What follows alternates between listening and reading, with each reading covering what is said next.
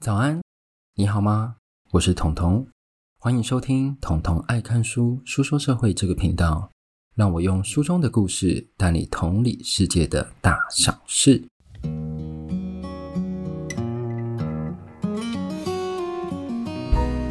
好，今天来到我们的第九十二集哦。这一集呢，其实距离上一集大概三个多月吧。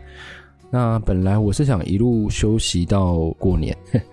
休息到就是忘记这件事情，但我其实一直有在看书啦，然后这段期间也是在找一些方向，然后再看一些全新的书。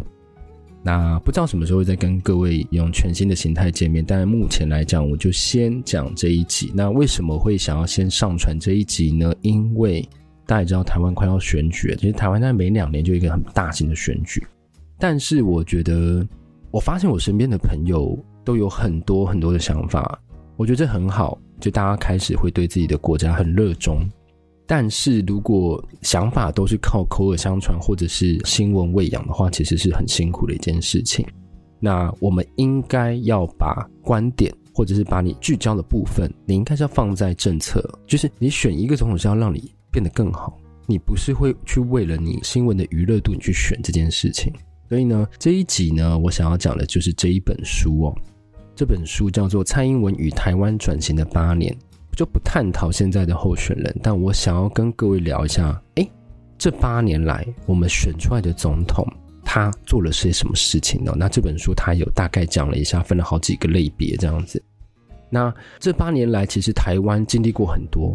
对，台湾的方向也很明确。第一个，我们就是远离中国嘛，然后比较靠近美国。这件事情呢，大家可能会觉得，哎，其实我们台湾应该要游走在中央啊，中间这样子。但其实整个世界的形态其实不太允许台湾去做这样的事情，因为每一个国家都开始选边站了。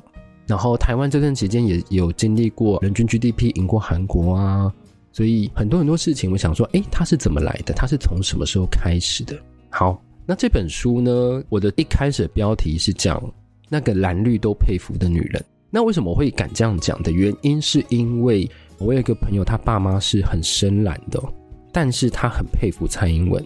他佩服蔡英文的点是，他有办法去凝聚大多数人的意见哦，去找一个最大公约数。那这个也是我觉得他在施政方面很重要的一点。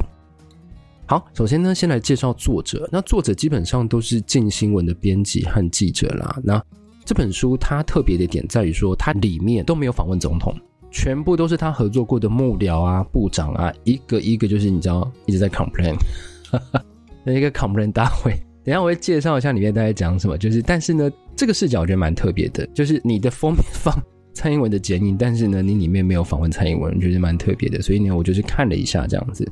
我觉得透过跟你合作的人，他的视角去评断你是一件很直观的事情，而不是透过新闻或者再透过二三四手的口口相传去解读这件事情。那这样的视角呢，就他们这样的视角，我觉得是更纯粹的。那习惯上，统统这边还是会分成三个部分。好，那第一个标题呢叫做 “Second is the best”。其实蔡英文他从二零一二年就开始参选总统，但是他那个时候是输给连任的马英九。这件事情我到现在就是百思不得其解，但我想说算了，反正他透过这件事情，他去学习了嘛。因为正常来讲，一个正常的人像我，你经历了一个重大的挫败之后，我跟你讲，你一定是马上想要订机票，或者想要放弃这一切，想说我不想再看到这些东西，我想说我要走了。但其实蔡英文他跟我们不太一样，他做了什么事情呢？他第一件事情，他去成立了小英教育基金会。他要干嘛？开始转型做慈善家吗？不是，他是为了下一次的总统竞选去做准备哦。他那时候败选的时候，他说：“其实没选上也没有什么不好，因为选上后你马上就要开始执政了，而且你很多东西都没有准备好。那如果我们今天是换我们执政的话，我们应该要准备得更好。所以呢，那时候他成立的基金会呢，就开始广邀台湾的学者啊。”针对台湾的各项议题去做讨论，比如说产业大方向啊，还有台湾未来会面对的许多议题哦。然后他当时就是请林权加入计划，这就是为什么蔡英文总统他的第一任行政院长就是林权。他那时候加入计划呢，重点其实在于针对各个议题的学习，而不是马上就是说我要怎么做，我要怎么做，而是学习，先更了解台湾现在的状况，而不是透过新闻媒体去了解。在二零一二年以前呢，其实民进党已经有提过一个政策，叫做十年政纲。但这个政纲其实它是一个很浮的东西哦，因为你任何的计划、任何的远见，你如果没有去落地实践的话，它就是一个计划、一个远见，它永远都不会落地。只要你提出来，但是你没有去实施，那永远都不会实现。所以呢，这个基金会主要就是开始说，我要怎么样把这个十年政纲实物化，而且就是在这个时候，他们认知到。台湾是世界上发展风力发电最好的国家，这点呢，我们就可以从后续，像比如说最近的数字来知道说，诶，当初他们在讨论这件事情，现在的实践程度是怎样。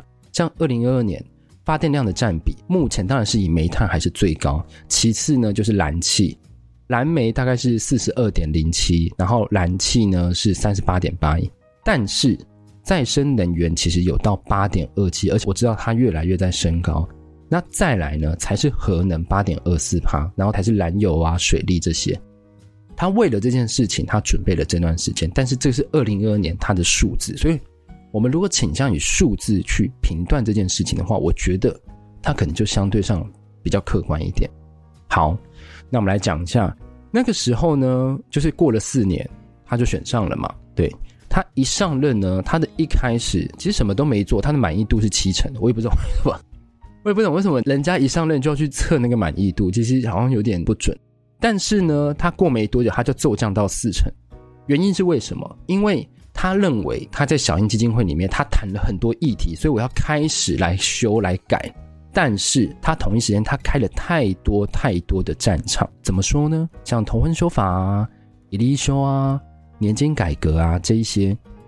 而且呢，这些改革其实都是台湾很深、很深、很深的固件和很深的议题。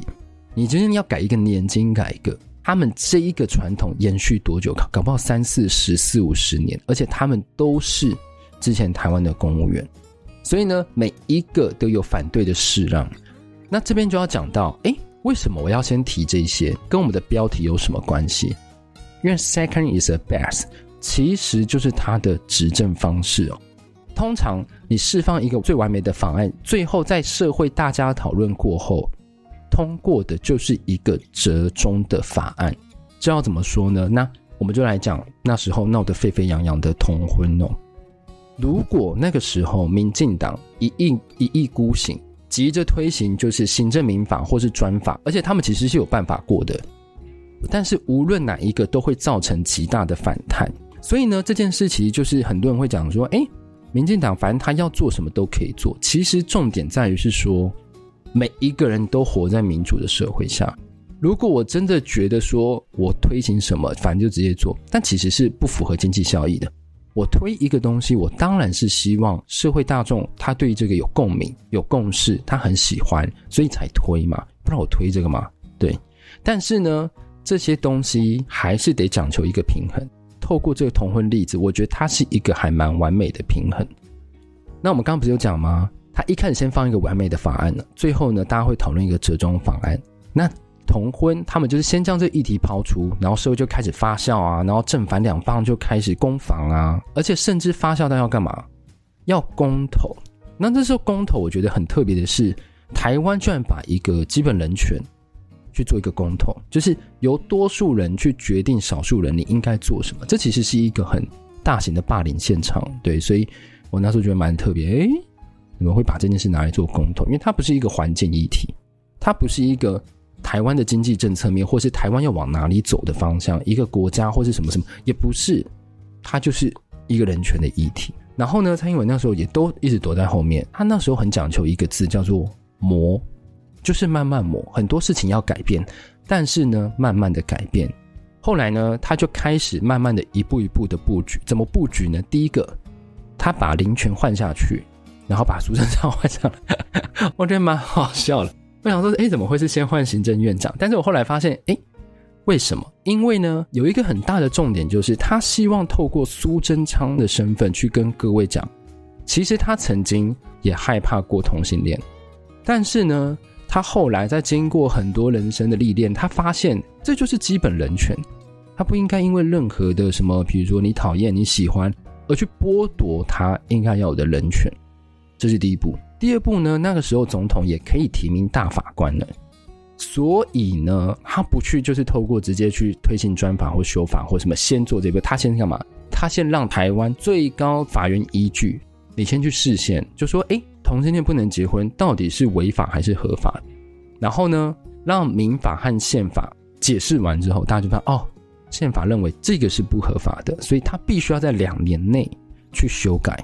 如果没有一个专法的话，那他就等于是说无条件过了。但是呢，这边我要再讲的是，他们党团在协调的时候，我觉得最先考虑的点就是要降低社会的对立面。实行这个法案不是让台湾就是更分裂，就是说我支持同性恋，你不支持同性恋，不是，而是要让各位都了解说，每一个人都有他应该可以选择的权利。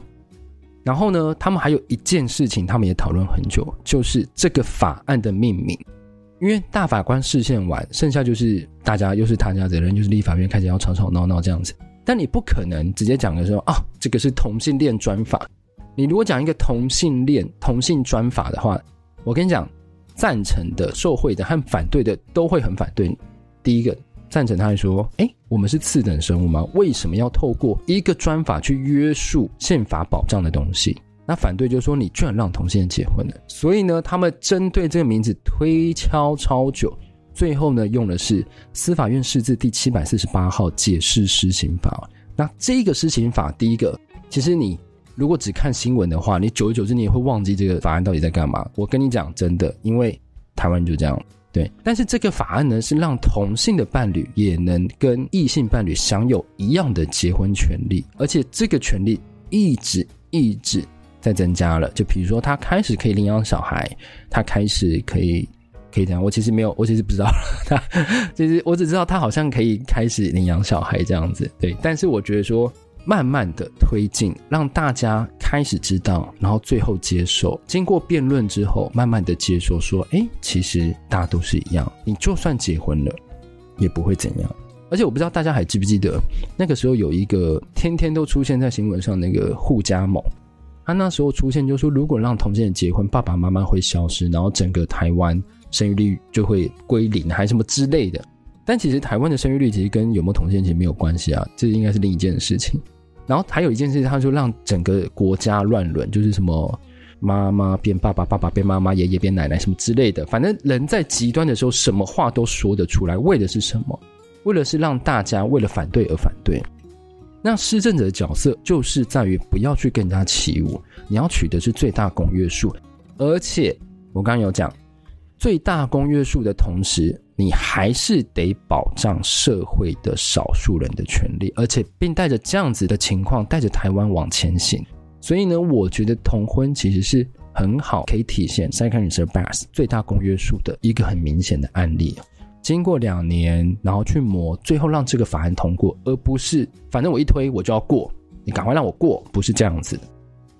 再来第二个呢，是我觉得我很满意的部分，就是荒废已久的国防哦。第二个标题，基本上基本上啊，现社会或者是整个国际间的国际态势，如果你要人家不欺负你，你除了要有重要的利用价值外，你还必须具备强而有力的国防，这个是很现实的吧？你去看乌克兰、俄罗斯战争，他们打了这么久，为什么他们还会让乌克兰维持在那里？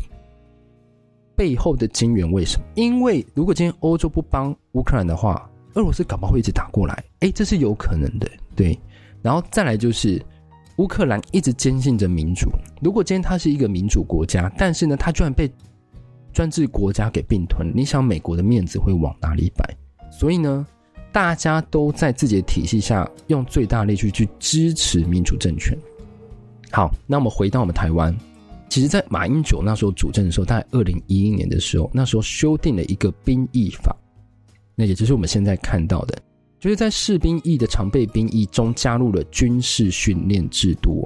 然后在二零一三年十二月起，一九九四年一月一日及之后出生的役男，仅需要接受四个月的军事训练役，八州新训、八州下部队，而且这一切就发生在什么？大家普遍觉得啊，国军好烂哦，里面都在除草啊，然后都在看莒光原地啊，所以我相信这个政策反让台湾松一口气，就让大部分的役男。但这是一个极大弱化台湾的政策。为什么这样说？你看隔壁的南韩跟北韩，现在很多那男生 idol，只要服兵役，对他们来讲就是一件很可怕、很很可怕的事情。为什么？因为他们的服役高达两年，高达两年，而且里面的学长学弟制真的是很可怕，基本上就是惨绝人寰啊！我自己觉得。但是为什么？因为他们就在他们敌对国家的旁边，哎，hello 旁边。那台湾呢？台湾姐姐也在旁边，台湾姐姐也没有离多远，只是隔了一条台湾海峡而已。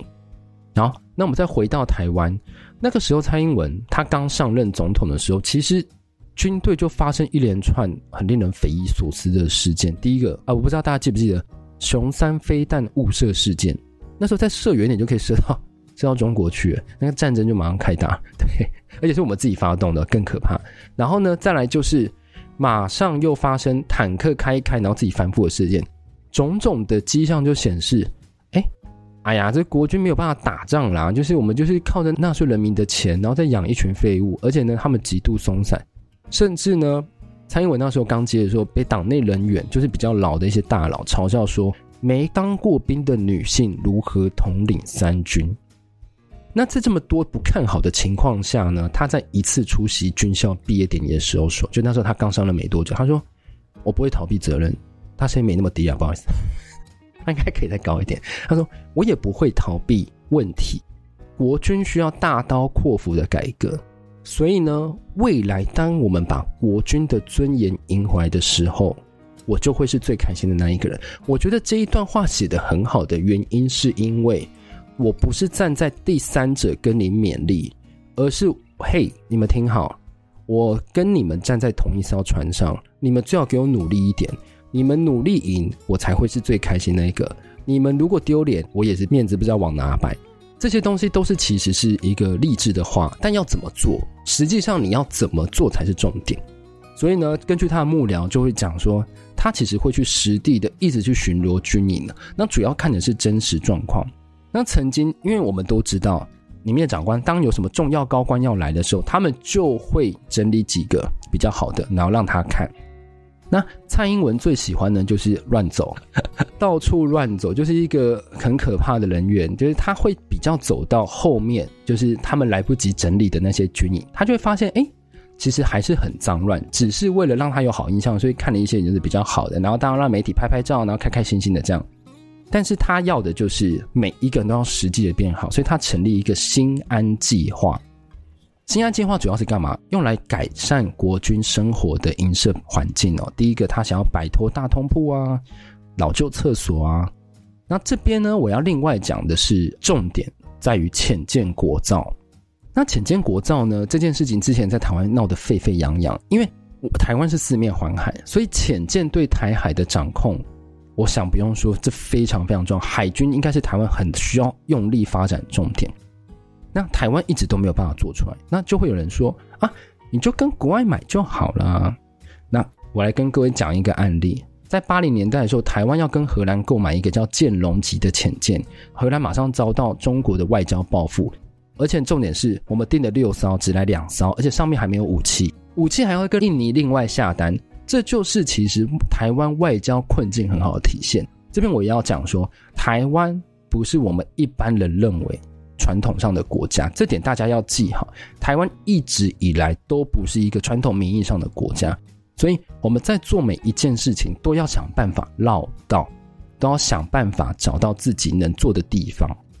好，回来国防这一块，那人家不卖给我们，因为一卖给我们，中国就会报复，那怎么办呢？所以台湾其实它本身是有全世界最强的晶片，也有强大的钢铁业，所以我觉得自己做就是最好的解方。国防这件事，就像我刚刚讲，它不是用李嘉图的比较利益法则，比如说啊，你可能美国很会生产啊，啊，你可能中国最会做啊，那我要跟你买啊，那我们就可以节省时间。它不适用。那回到浅见国造的计划，那个时候呢，他请了一个退役的海军二级上将哦，黄曙光来执行整个计划。黄曙光他在马英九时代的时候就很受当时的国防部长器重，那在蔡英文的时代，他就认为说，哎，还是你。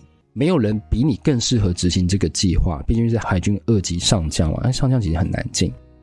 那我这边要再讲一件事情，就是台湾特有的现象，就是只要是台湾制造、台湾制造的任何东西，都会被唱衰，或者是被灌私自的利益。然后当然，潜舰国造也不例外。反正你要自己造嘛，那我就会说啊，你一定有什么很大的利益来源。其实我觉得这件事情很诡异。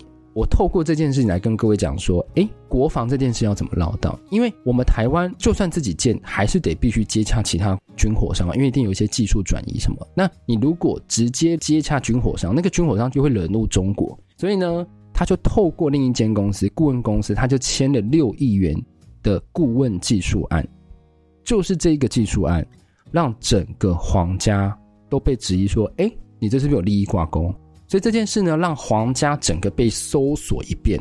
那我要跟各位讲一件事情：黄曙光是黄珊珊的哥哥，他是黄珊珊的哥哥，所以当时连他也一起遭到搜索。但最后整个结果是清白，潜舰国造才得以制造出来，然后最后才能下水。虽然中间经历过很多困难，啊，这些困难其实都有写在那本书里面啊。如果有兴趣的话，可以去看一下。但是我要跟各位讲的两个重点是：第一个，如果真的要台湾制造的东西，它一定是对台湾有决定性的因素。不管是任何生意，不管是任何国防的东西，台湾应该要学会去用另一个角度去看这件事情。如果蔡英文他今天不是以整个国家来看，而是以你是不是我自己人？你是不是我民进党人？那我跟你讲，黄曙光应该是不会被任命和接洽。好，那我这边要讲第三个标题哦。那第三个标题是农业的推进。最后一集呢，我要来谈谈，我要来谈谈说这个极少数人想去更新的一个领域哦。因为里面其实盘中错节，你永远不知道呢中盘商的那群人是谁。但如果你要改革的话，你势必会得罪一大票的既得利益者。像是吴英宁、陈吉仲啊，这些都是挑战的牺牲者。那我想要来谈谈陈吉仲，因为谈到陈吉仲，就会曝光我部分的背景哦。其实陈吉仲是我大学的导师，而且呢，那个时候其实我是一个打工狂。我那时候同时间大概有四份打工，真的同时间有四份。大概大三、大四的时候，课程比较没有那么紧凑的时候，我那时候在戏办打工大概两年多，所以其实很多教授我都有接触过，其中。陈吉仲教授，我对他的评价就是五个字：和气又认真。我看了他两年多了，所以只要你想要问他经济问题，因为我就离他很近嘛，他就是也是我导师，然后他他也蛮，他有时候也会去那个戏班走走。我一问，因为他也知道我是他的学生，他就会跟你分享非常非常多，有时候真的太多了，我就会想说，哎，吉中大大，我我都会讲吉中大，吉中大大，哎，我不是硕士班，你不要跟我讲这么多，我真的听不懂。那你想说？这个学生真的是孺子不可教哎的，然后呢，后来就是我毕业了嘛，在电视上看到他居然接任农委会，那时候真是吓到。我想说，原来我大学教授，而且那时候还在跟我聊天，是一个这么了不起的人物。当然，他本来就是一个很了不起人物，在我认为，因为他是我觉得很认真的大学教授。那因为他本身是屏东的农家子弟，所以呢，他在推动政策里面，他会透过农民的角度去想。